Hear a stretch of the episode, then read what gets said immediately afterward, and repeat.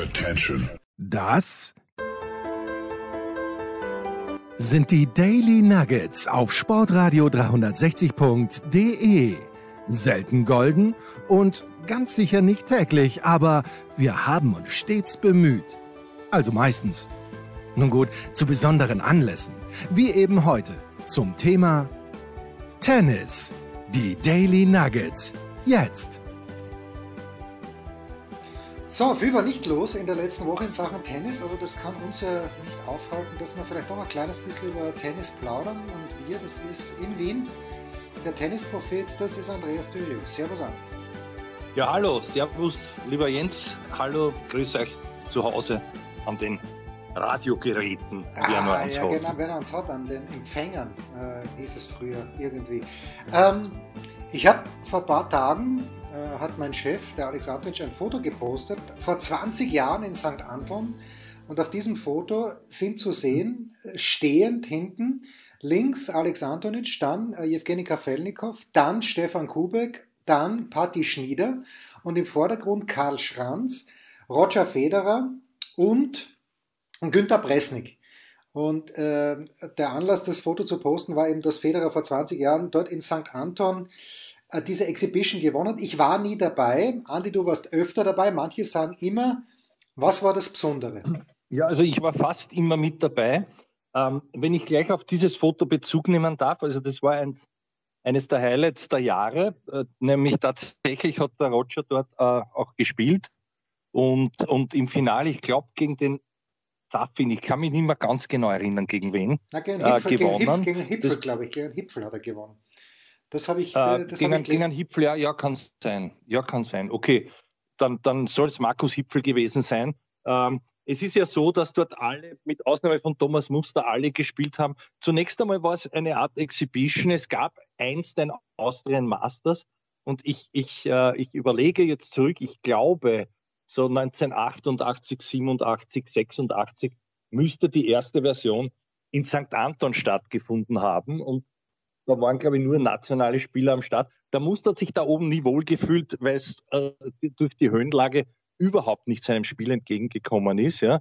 Und der hat sich dann natürlich auch deswegen nicht mehr äh, blicken lassen später, weil natürlich äh, Ronny Leitgeb und der Günther Bresnik, der dort immer die Fäden in der Hand hatte, ja, äh, gemeinsam mit dem Gary Maller und so immer für die, für die Spielerverpflichtungen zuständig war. Und natürlich auch mit der Hilfe vom Alex noch, der seine Kontakte hatte.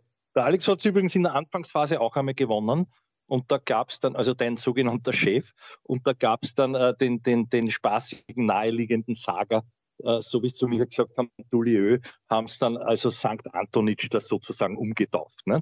Und äh, das Foto, das du meinst, das stammte, glaube ich, von der Sennhütte. Das war also das war also die, die, die eigentliche Groove-Hütte dort, weil da war schon Après-Ski ab Mittag. Also äh, da muss man eines auch dazu sagen, die Spieler haben das Turnier als solches natürlich nie ernst genommen. Es war ja auch nur unter Anführungszeichen eine Exhibition. Allerdings war es sehr interessant deswegen, weil natürlich immer das so gemacht wurde, dass die Spieler einladen konnten von der Familie, wen sie wollten. Und da waren ja Russen da mit, ich glaube so, die haben ein eigenes Hotel gehabt, so viele Leute haben die mitgenommen. Äh, also ein Nullsummenspiel eigentlich. Nicht? Man hat dort, das war in der Vorsaison, also immer so circa, circa jetzt, glaube ich, müsste es stattgefunden haben vom Datum her. Oder noch eine tote Hose an, an sich, aber das Gute war, warum die das genützt haben, weil sie eigentlich Höhentrainingslager gemacht haben und manche am Platz gar nicht stehen konnten. Deswegen war den meisten das Ergebnis reichlich wurscht, ja. Und, und die haben dort natürlich, also es waren ja von der Weltklasse da äh, alles, was Rang und Namen hatte, wirklich, ja.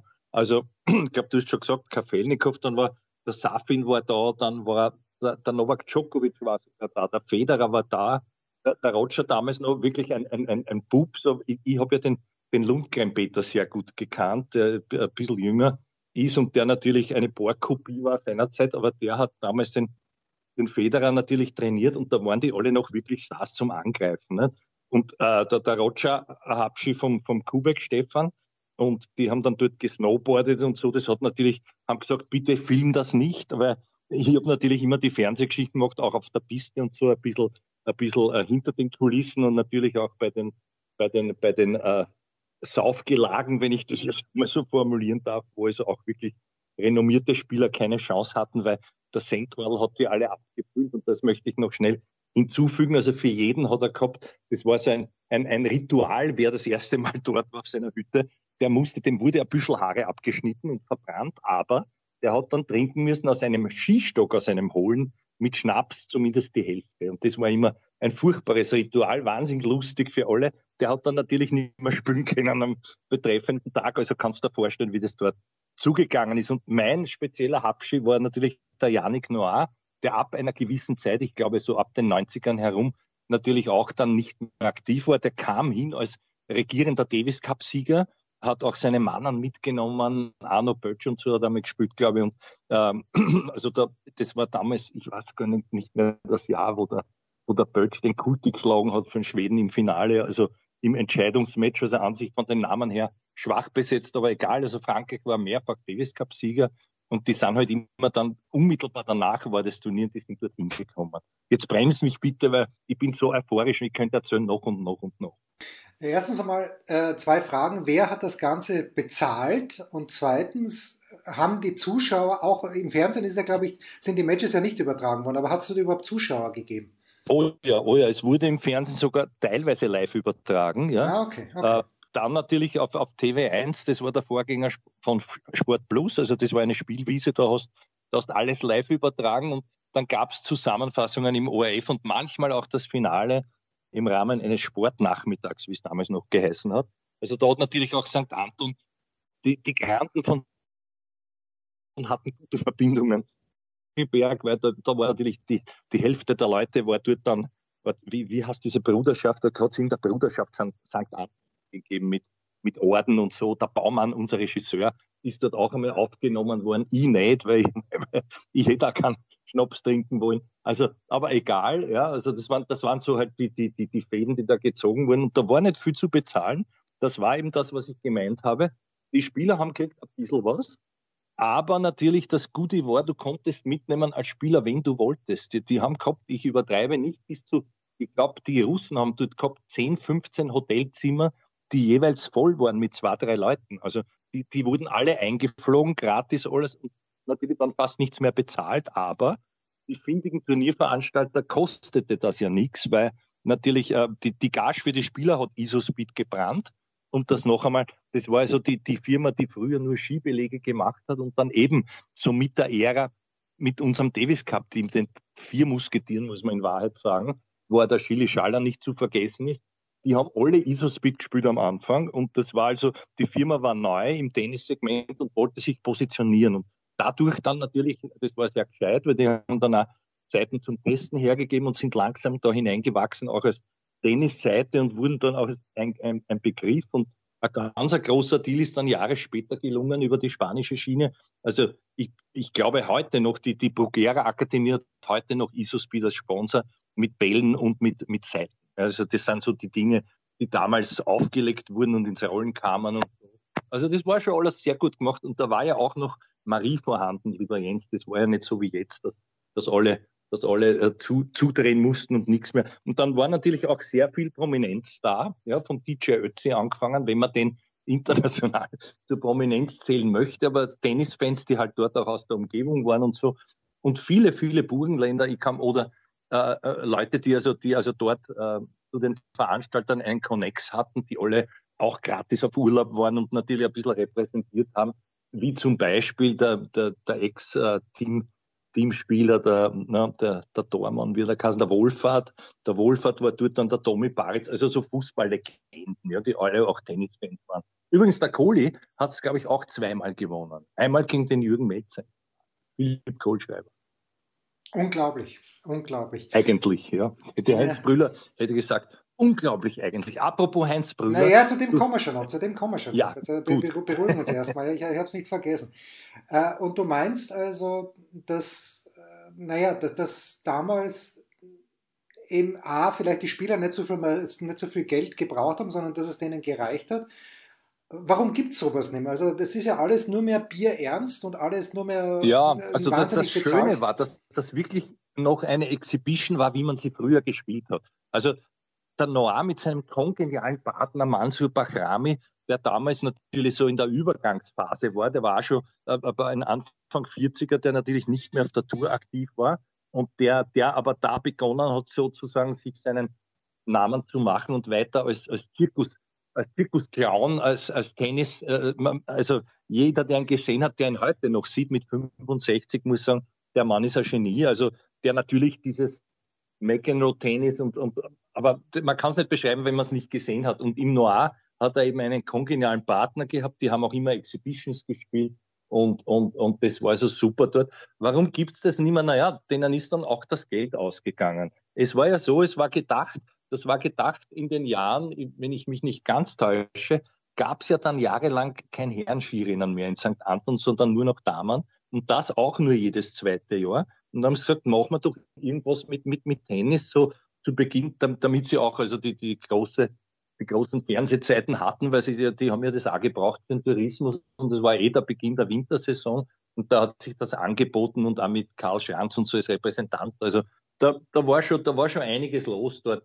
Warum gab es das nicht mehr? Ich weiß es nicht. Später hat es dann Telering Trophy-Kassen ich, ich, glaube, das waren die beiden Sponsoren. An, an einen weiteren kann ich mich nicht mehr erinnern. Und das muss so ungefähr, naja, äh, ja, spätestens 2010, äh, 2010 muss aus gewesen sein, weil ich glaube, 2008 hat der Djokovic noch gespielt als, als, als ganz junger äh, Superstar. Nicht? Der war damals Australian Open-Sieger schon und, und Stadthalle hat er auch gewonnen und, und hat dann dort aber nur eine Exhibition gespielt. Ich glaube, Ecking Safin war das. Das habe ich verwechselt mit dem, mit dem äh, Hipfel, du hast natürlich recht gehabt vorher, was du gesagt hast mit Roger. Nicht? Aber allein daran sieht man, also wer da aller hinkam und das Gute für die Spieler war, eine gratis Vorbereitung, dieses Höhentrainingslager nicht zu unterschätzen, weil wegen der, wegen der roten Blutkörperchen, die natürlich du dort ausbildest in der Höhenlage mit dieser Anstrengung und die haben sich dort gegeißelt. Das war ja so wie der Villas früher. Ja, die sind da aufgegrenzt im Berg im Schnee und so. Also wirklich und konnten kaum noch stehen teilweise. Manche haben das dann auch übertrieben. Der Günther war natürlich dort, hat auch den Amos Mansdorf oder, oder den Aurelikon-Spieler, die er halt damals auch betreut hatte, hat er natürlich auch immer oben gehabt und eben auch, die haben das weitererzählt und deswegen waren, so wie der Djokovic, der hat ja nicht, der hat ja nicht das Turnier gewonnen, das war nur eine Exhibition, glaube ich, am, am, am Rande. Und der hat damit eben sozusagen seine, sein Erscheinen gerechtfertigt und äh, und hat gegen einen Safing gespielt. Ich glaube, da ging so gar nicht. Und äh, ja, ansonsten, du, die Preise waren ein Wahnsinn. Es gab ganz zu Beginn irgendwelche Autos, da weiß ich die Marke nicht mehr. Das war aber nicht so spektakulär wie diese Harley Davidsons, die es dann gab. Und da hat der Roger dann, glaube ich, Spaß über gesagt, jetzt muss er endlich den Motorradführerschein machen, weil er dann natürlich die Harley gewonnen hat obwohl der Hipfel schon geführt hat. Ich kann mich erinnern, das war für einen Hipfel ein Desaster. Der hat Satz und Break geführt und auf einmal ist ihm die Partie entglitten. Und bei den Damen waren es immer nur vier. Da hat die Patti Schnieder mehrfach gewonnen. Die, die Schettel hat auch mitgespielt. Ich glaube aber nicht, dass er mal gewonnen hat. Später dann auch die Barmer Sibylle. Und dann, dann sind die Damen in den, Hinter, in den Hintergrund gerückt, allerlang. Und, und irgendwann einmal war es dann aus. Wie gesagt, ich weiß nicht mehr, das müsste man alles nachschauen. Aber, aber das eben war deswegen auch so genial, weil die dort alle in Urlaubsstimmung waren, die sind Skifahren gegangen untertags auch oder langgelaufen oder eben, wie gesagt, haben trainiert und so weiter. Und die Stimmung dort allein mit dem, was du, da warst per du mit, mit allen und das war alles so äh, wirkliche Superstars zum Angreifen, also wirklich unglaublich. Auch durch diese Lockerheit, die natürlich auf den Hütten entstanden ist mit einem, mit einem Schnapsal dort und Schnapsal da und so. Ja, klingt sehr heimelig. Und nicht ganz so heimelig ist es am Sonntag in Abu Dhabi zugegangen. Vielleicht am Donnerstag dann wieder, wenn der Dominik dort gegen Andy Murray spielt. Vielleicht sprechen wir darüber auch noch. Aber nach einer, auch kurzen, gerne, gerne. Aber nach mhm. einer kurzen Pause mit dem Tennispropheten noch ein Wort zu Verstappen gegen Hamilton.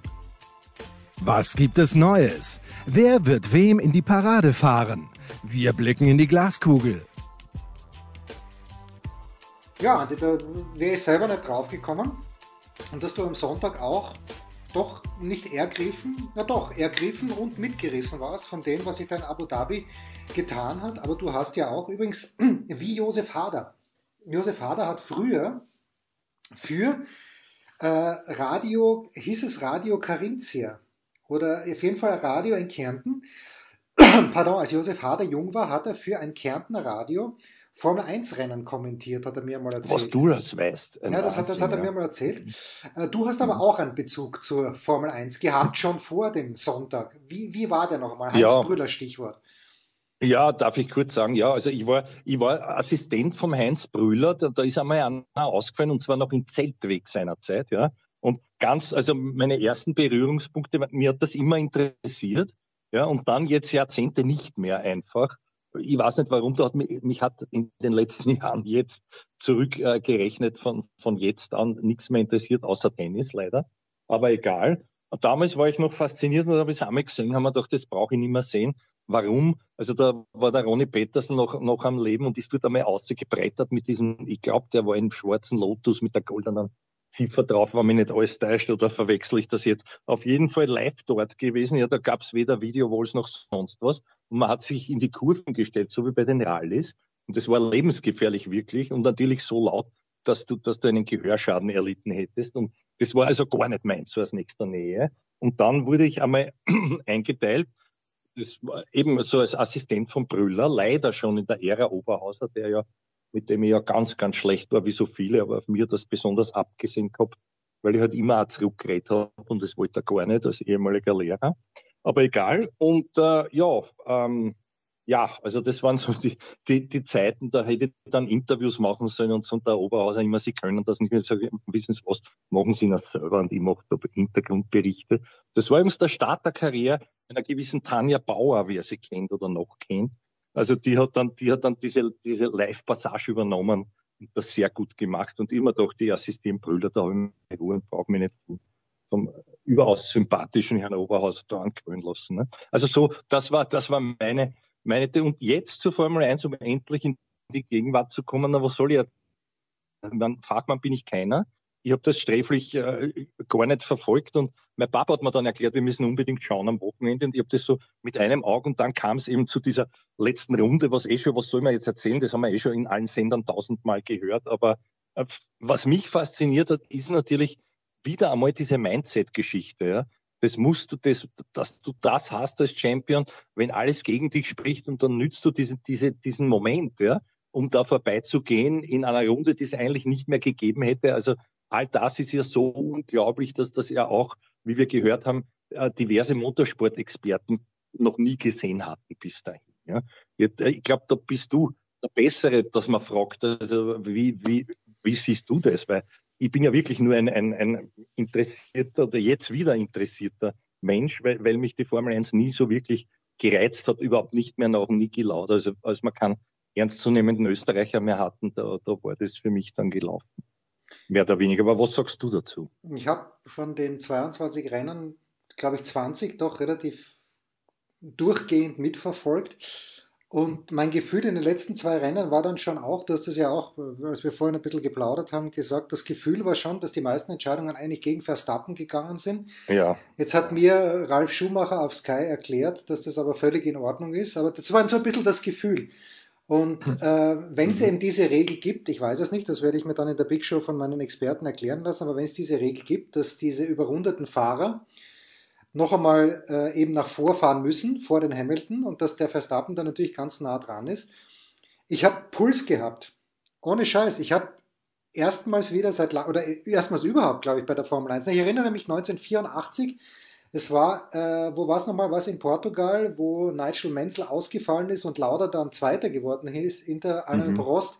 In Estoril könnte es gewesen sein und äh, eben mit einem halben Punkt Weltmeister geworden ist. Da habe ich wahrscheinlich auch Puls gehabt, aber so wie am Sonntag wurde Verstappen dann natürlich versucht zu überholen, weil es eh wurscht war. Und der Hamilton ja. weiß, er darf ihn nicht abschießen, weil wenn beide ausfliegen, dann, dann, äh, dann gewinnt der, der Verstappen. Mir hat das gut gefallen. Mir war es im Grunde genommen eigentlich wurscht, wer Weltmeister wird, aber dann, äh, dann nur vom Rennverlauf her, das, der Mercedes war einfach so viel besser als der Red Bull an dem Tag. Ja. Und, und das ist mhm. dann, das ist dann auch, weißt du, nur ganz kurz noch, das ist eigentlich äh, taktisch verscheißern dann auch die, die Leute von Mercedes, dass Hamilton eben diese weißen Reifen gehabt haben, die nicht mehr gut waren und der Verstappen aber frische, frische Reifen. Da haben sie gepokert bei Red Bull, sie haben gewonnen, ganz, nicht ganz fair, nicht mhm. ganz fein, aber naja, ich habe schon gesagt, es war zumindest sehr unterhaltsam, for what it's worth. Ja, naja, also wenn ich deinen Eindruck noch bestätigen darf, also mir hat der auch leid getan, der, Verstappen, der ja vom Charisma her, finde ich, das ist jetzt eine rein persönliche, wie wir oft auch mutmaßen, ohne ihn wirklich zu kennen, bei den Tennisspielern, aber der ja jetzt nicht wirklich das, der große Charismatiker ist im Vergleich zum Hamilton. Aber das ist wurscht. Aber, aber wenn man das sich eben so ansieht, was da alles im, bei den anderen Rennen, ja, das mit dem Zeitabzug und so beim Rennen davor, also Dinge, die dann nicht geahndet wurden, umgekehrt, glaube ich, äh, das ist dann, war dann schon sozusagen ausgleichende Gerechtigkeit. Aber jetzt will ich dich was fragen, auch nur eine Gefühlsfrage. War das mehr ein, ein Verschlafen des Hamilton, dass er das hergeben hat, oder war das, war das die große Klasse des vielleicht mit, mit, mit letzten Mut angasenden Verstappen, dass er den noch überholen konnte? Es waren die Reifen, um es auf den Punkt zu bringen. Okay. Die Reifen, okay. die Reifen vom Hamilton waren hin und die roten Reifen mhm. vom Verstappen waren noch relativ frisch und der Hamilton hatte wirklich Pech gehabt, weil er, die wollten ihn in die Box reinholen und mhm. in dem Moment aber, wo das Safety Car da rausgegangen ist, ist er gerade bei der Box vorbeigefahren. Das hätte er nicht reinkommen können. Und ähm, da, das war Pech, aber das war natürlich, ähm, also mit, wenn sie beide die gleichen Reifen gehabt hätten, dann hätte wahrscheinlich der Verstappen überhaupt keine Chance gehabt, dass er, mhm. dass er mhm. vorbeikommt. Und ja, also bist du auch der Ansicht, das Auto ist einfach besser. Ne? Ja, das Auto war einfach besser, haben wir die letzten, ja. letzten also auch, ich habe mir auch gedacht, beim Rennen davor, wo war es nochmal in Saudi-Arabien, da fährt der Hamilton eigentlich das ganze Rennen mit einem kaputten Frontflügel und ist trotzdem das klar schnellste Auto. Und da muss man natürlich sagen, was hat der Bottas beruflich gemacht die letzte Zeit, ja? Weil wenn der Hamilton ja. so viel besser ist, da sieht man erstmal, wie gut er ist.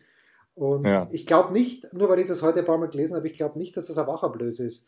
Ich glaube, mhm. Mercedes, wird nächstes Jahr wieder das beste Auto haben und ich glaube, dass Hamilton nächstes Jahr Weltmeister werden wird. Ja, sowieso. Ne? Und du, wenn, wenn man achtmal, das ist so wie Natal-Dimension, also dem wird es natürlich, er wird sich in den Allerwertesten gebissen haben, klar. Aber wenn der andere erstmalig, das ist ja nur gut für das ganze Geschäft, würde ich ja mal sagen. Damit lasse ich es jetzt bleiben. Jo, ja. Eigentlich war, war es ein Wunsch von mir, auch da ein bisschen, das, damit ich von dir lernen kann, wie das wirklich war. Aber das war sowas von spannend. Du mir jetzt auch vom Sessel gerissen, die aber Gänsehaut. Also das sind ja Dinge, wo das kriegst du eben nur im Sport. Ja. Und ich war überrascht, weil mir dachte, Formel 1 wird mich in dem Leben nie wieder kratzen. Also war ein schönes Erlebnis. War es auf jeden Fall. Und weil wir gerade in Abu Dhabi sind, am Donnerstag, sprich also übermorgen zum Zeitpunkt unserer Ausstrahlung, wird dort Dominic Thiem sein Comeback geben gegen Andy Murray. Bei Andy Murray gibt es interessante Neuigkeiten. Jan de Witt, ein lieber Freund von Sportradio 360, äh, wird, ist dort probehalber Coach von Murray. Und wenn das was wird, und warum soll es auch nichts werden, dann wird Jan de Witt äh, Andy Murray coachen und mit nach Australien mhm. fahren. Aber der Dominik wird also nach, warte mal, wann war die Geschichte auf Mallorca? Anfang Juni war es, glaube ich. Das heißt, wir sind ja sechs Monate später, wird er sein Comeback geben. Was erwartest du? Wie viel darf der gemeine Tennisfan oder was darf der gemeine Tennisfan von Dominik erwarten? Ja, also ich, ich, ich kann nur sagen, nichts, weil das ganz klar ist. Nicht? Also es gab früher den Saga, äh, dem, demnach der auch eigentlich noch immer gilt, obwohl es manche schneller geschafft haben. Aber um das Level zu erreichen, einigermaßen, das du gehabt hast, äh, dauert das mindestens doppelt so lang als die Zeit, die du passiert hast. Das hieße, der Herr Team, wenn ich nicht ganz daneben bin, braucht ein Jahr ab jetzt, dass er dann wieder dort ist, wo er war, bevor ihm das passiert ist. Wenn man davon ausgeht, dass das in die Verletzung nicht, nicht wieder einholt oder andere Dinge ihm in die Quere kommen. Und äh, es, natürlich gab es Ausnahmen, die das, aber in einer Zeit, wo die Fitness so reagiert, wo auch dieses, dieses feinspezifische Tuning, um einen Begriff aus der Formel 1 auch ins Tennis zu transferieren, äh, äh, vor allem im Match, ja, das Setup und so weiter entwickelt sich ja alles immer weiter, beziehungsweise äh, gehört gescheit getestet. Und wenn du, er kann ja auch noch kaum Trainingssätze gehabt haben. Also, also das, das ist, glaube ich, jetzt auch nicht überzubewerten. Das hat den sportlichen Wert einer, einer St. Anton Exhibition dort. Ja, mit, mit, natürlich haben die ein bisschen mehr Marie, die Abu Dhabia oder wie man es nennt. Du, du, weißt, du weißt, wen ich meine. Und, und das ist ja dort auch so. Also ich meine, das ist ja, da, da ist, glaube ich, der Natalia schon im, im Semifinale, bevor er noch irgendwas gemacht hat. Und die anderen beiden dürfen Ausscheidung spielen. Ich nehme an, der Herr Murray wird sein Gegner dann sein. Übrigens auch sehr interessant wird sein, wie der Rafa das sozusagen macht. Der wiederum hat mit dem Roger das ja einmal widerlegt, dieses ungeschriebene Gesetz, das ich ausgegraben habe, von wegen, man braucht doppelt so lang. Wenn du dich erinnerst, ich glaube 2017 war es, ja. mit diesem Australien Open Finale, da war der Roger ein halbes Jahr und der Rafa vier Monate draußen davor und beide wussten nicht, wo sie stehen. Für beide war es natürlich mit ein, zwei Ausnahmen, die haben dort dann ein bisschen trainiert, so wie jetzt und ich glaube, äh, vielleicht ein kleines Turnier gespielt. Aber war es das erste große wieder und dann spielen die im Finale. Also das war schon, natürlich gibt es immer Ausnahmen, aber also ich weiß nicht, ich, ich traue mich nicht zu sagen über Dominik gar nichts. Ich, ich muss da ehrlich sagen, ich kann nur mutmaßen. Leider ist das ja immer unter verschlossenen Türen jetzt das Training, auch mit der, mit der Covid-Situation, dass man da auch nicht stibitzen kann, ohne während der Lockdown-Zeit etwas zu befürchten bei uns. Und deswegen habe ich das auch nicht gemacht und, und, und kann daher gar nichts sagen. Also vielleicht bist du besser informiert, ja, weil du ja zum Papa einen sehr guten Draht hast oder, oder hattest. Ne? Also, ja. aber ich kann mir nicht vorstellen beim besten Willen, dass, dass jetzt der Murray, der ja doch wieder, ich meine, der hat den Sinner geschlagen, der hat, wen hat er noch geschlagen? Also wirklich Weltklasse-Leute, Top-10-Spieler auch geschlagen, auch wenn Hurkacz, er natürlich. In Wien hat er den Hurkacz geschlagen. Genau, genau, Hurkacz, richtig. Da, auch wenn er natürlich noch nicht die Konstanz von früher hatte, aber der, der ist einfach, ich glaube, der, der, was, der hat nicht passiert, der hat jetzt einen, einen, normalen Aufbau gemacht oder macht ihn noch und, und ist für mich dort halt der große Favorit. Und dem Dominik wünsche ich, wie wir alle, das Allerbeste, aber ich kann mir nicht vorstellen, dass der jetzt zukommt und den mir nichts, dir nichts dort wegfegt. Und dass das schon einigermaßen ernst zugeht, ich, ich glaube, das gab es ja schon einmal. Also äh, da hat der Natal gewonnen gegen Dominik dort, wenn das dort war, ich glaube. Vor zwei Jahren muss das gewesen sein. Ähm, Im Rahmen dieses Turniers. Das ist, glaube ich, schon ein bisschen länger her. Oder aber, ja. Soll es drei Jahre sein, aber viel länger kann es, glaube ich, nicht. Aber, aber na, und die wollten beide. Also da, da hast du gesehen, das ist schon immer dann eine Standortbestimmung.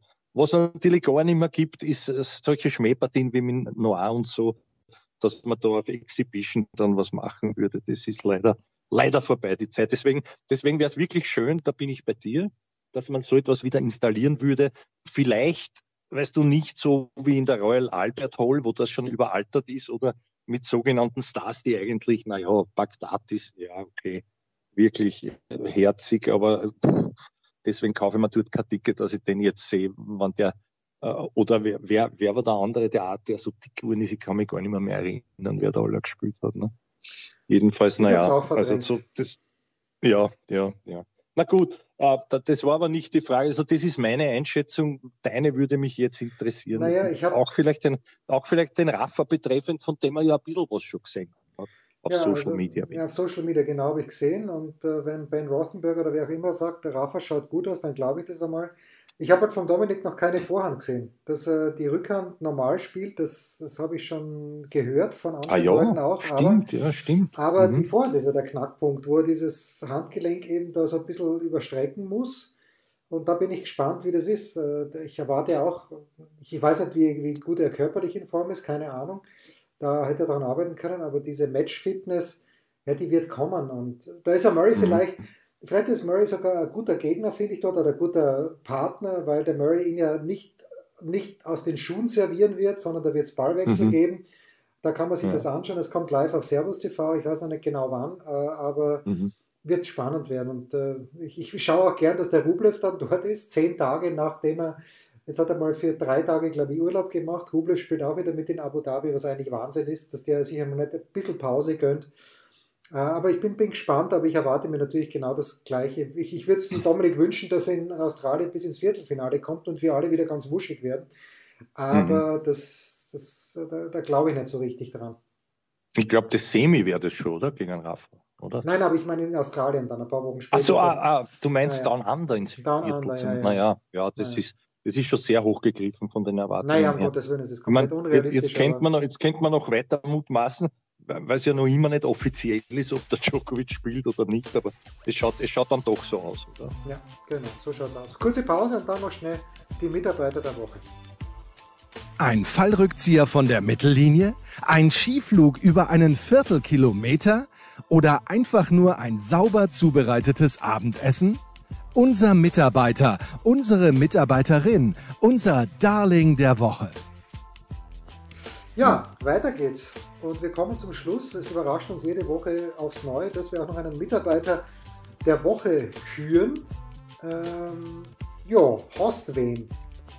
Ja, ich, ich habe ich hab zwei und äh, wenn ich anfangen darf, äh, ich habe zwei. Also eigentlich wollte ich zunächst unbedingt die, die Amélie Mauresmo nehmen, mit der ich auch immer sehr gut war oder sie mit mir. Irgendwie ist das so im Leben, du hast Leute, die sind da sympathisch und die, die, die haben also auch Down Under damals, als sie dort gewonnen hat und so. Und dann, dann sind wir am Abend noch weggegangen mit so einer kleineren Partie. Wer sitzt dort am Tisch? Die Amelie sagt, setz die her. Also das waren auch noch äh, Zeiten, die natürlich anders waren als, als, als heutzutage. Ähm, aber die hat jetzt übernommen als Turnierdirektorin, was mich sehr überrascht hat. Ich glaube, vom, vom Guy Forget, die French Open. Ja. ja. Finde ich sehr, sehr interessant und kann, glaube ich, dem Turnier nur gut tun.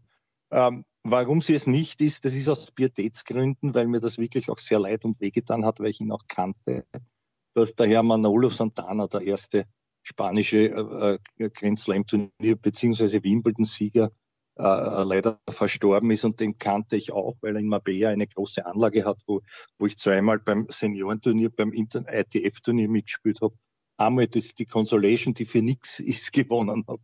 Und einmal im Doppel waren wir im Finale mit Herrn Michael Winkler, der sich, der sich als Goran Ivanisevic natürlich ausgegeben hat, so wie ich seinerzeit als Björn Borg. Und das war, und wir haben dort trainieren dürfen auf der Anlage. Das Turnier war eigentlich in Marbella dort in dem Club, wo der Björn Borg wiederum äh, sozusagen als, äh, no, als, als, als großer äh, Werbeträger fungiert. Ich habe jetzt vergessen, wie der heißt, der schöne Club. Und die Anlage war dort mit dem Auto zehn Minuten vom Santana, ein bisschen auf so einem Hügel. Und der war sehr gastfreundlich, lustig und nett. Und das tut mir wirklich leid. Und wenn man auch gesehen hat, was der vor allem natürlich noch in Spanien für einen Stellenwert immer noch hatte, ja. Und wie, wie alle, die, die nur irgendwie Rang und Namen haben, vom Rafa angefangen, da sozusagen öffentlich kontrolliert haben auf, auf, auf Instagram und so weiter. Also das muss ich schon sagen. Deswegen deswegen tut mir das sehr leid und deswegen nehme ich ihn sozusagen noch ein letztes Mal als Mitarbeiter der Woche. Das waren die Daily Nuggets auf sportradio 360.de. Ihr wollt uns unterstützen? Prächtige Idee! Einfach eine Mail an steilpass at sportradio 360.de schicken und ihr bekommt alle Infos. Und versäumt nicht die Big Show. Jeden Donnerstag neu.